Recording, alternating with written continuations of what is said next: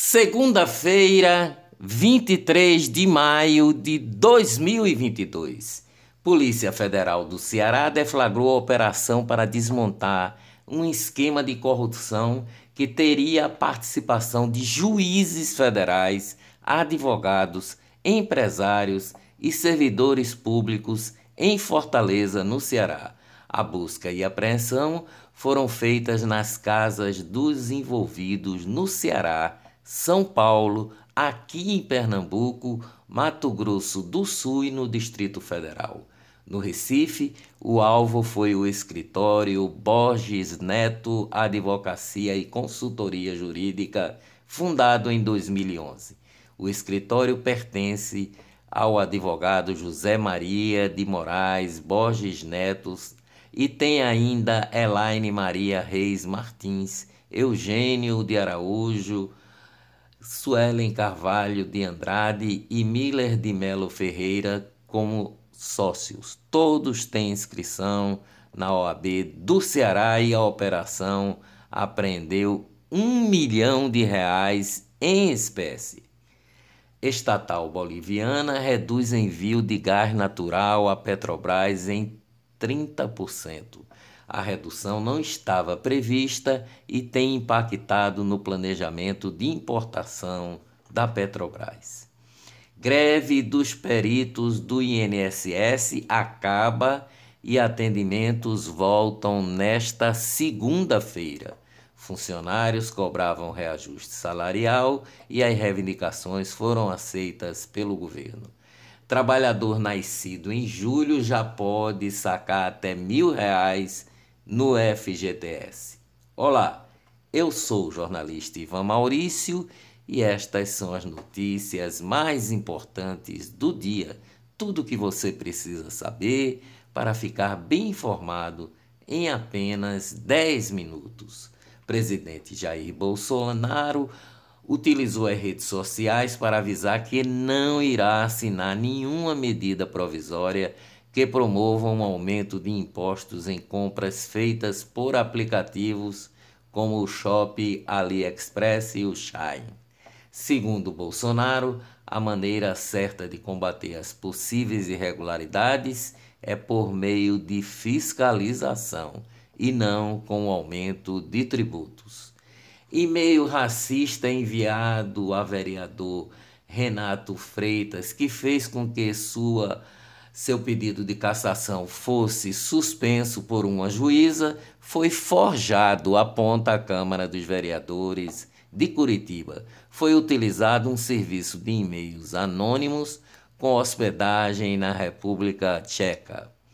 Recém-nascido com doença respiratória espera por UTI no Recife há quatro dias. Não há mais o que fazer, não sei mais o que fazer, desabafa a mãe da criança. Em meio ao surto de doenças respiratórias em Pernambuco, o bebê não consegue receber medicação venosa pela falta de um cirurgião pediátrico no Hospital Barão de Lucena. Meu filho já teve uma parada respiratória no meio disso tudo disse sua mãe ao Jornal do Comércio. Mestre da Rabeca Luiz Paixão morre aos 73 anos no Recife. Luiz Paixão foi diagnosticado com câncer de próstata e estava internado desde o final de abril no Hospital do Câncer de Pernambuco. Artista popular Mestre Saúba foi assassinado a facadas em Carpina, na zona da mata de Pernambuco.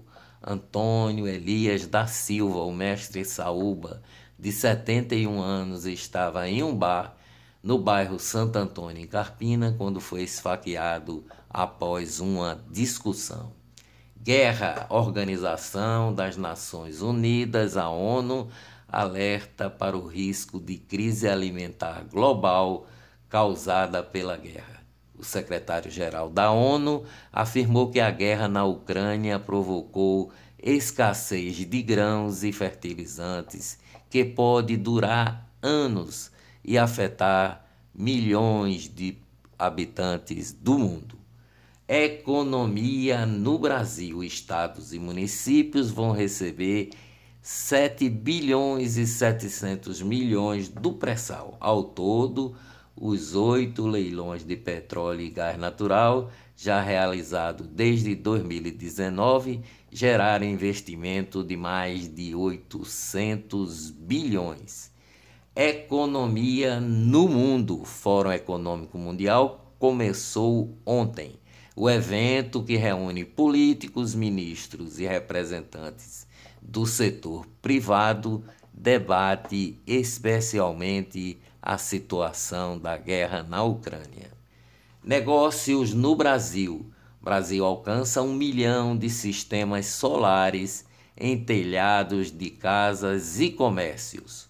Os Supremos da Corte, por maioria de votos, o Supremo Tribunal Federal julgou improcedentes quatro ações diretas de inconstitucionalidade que questionavam normas em Pernambuco, Minas Gerais e Distrito Federal que permitem uma única reeleição das casas legislativas. Aqui em Pernambuco, o deputado estadual Heriberto Medeiros foi beneficiado pela decisão.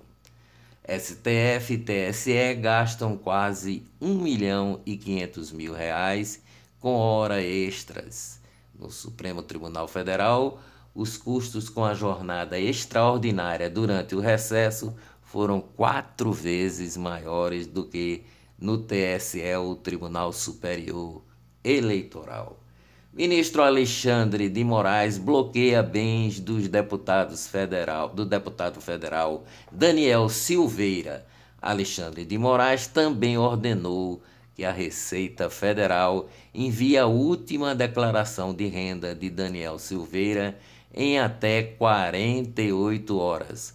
O total de multas impostas por Alexandre de Moraes a Daniel Silveira chega a 650 mil reais. Indústria de multas do, do STF. Ministro do Supremo Tribunal Federal e futuro presidente do Tribunal Superior Eleitoral, Alexandre de Moraes, disse sobre supostas milícias digitais. Os mais importantes vamos pegar. Ministro André Mendonça anula condenação de ex-governador do Distrito Federal, José Roberto Arruda, em ação da Polícia Federal.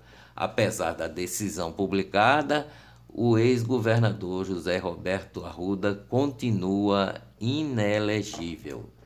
STF forma a maioria para negar indulto humanitário a Paulo Maluf. Corrupção. Justiça condena ex-governador do Rio de Janeiro, Sérgio Cabral, a mais 17 anos de prisão.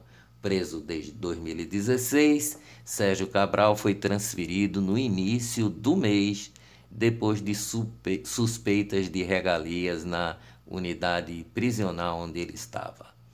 Eleições com a bandeira do PT, manifestantes da Marcha da Maconha no Recife pedem voto em Lula e protestam contra Bolsonaro. Pré-candidato a governador de Pernambuco, Armando Filho, do PRTB, que é pastor, desistiu da pré-candidatura e declarou apoio a Raquel Lira, do PSDB. Lula terá palanque duplo em Pernambuco, Marília Reis e Danilo Cabral, Minas Gerais, Paraíba, Bahia, Maranhão e São Paulo. Depois de anos morando em São Bernardo do Campo, Lula se mudou no final do ano passado, sob sigilo, para o bairro nobre de Alto Pinheiros, em São Paulo. Segundo a Veja, ele e sua mulher Janja vivem juntos no sobrado de 700 metros quadrados. Lula paga 20 mil reais de aluguel ao dono do imóvel, que é o empresário argentino Federico Lazeras, que já foi preso e acusado de evasão de divisas e lavagem de dinheiro. Covid em Pernambuco. Pernambuco registrou ontem mais 300 infectados e 4 óbitos. Todos pacientes apresentavam doenças pré-existentes além da Covid. As mortes ocorreram entre 2 de fevereiro de 2022 e 4 de março.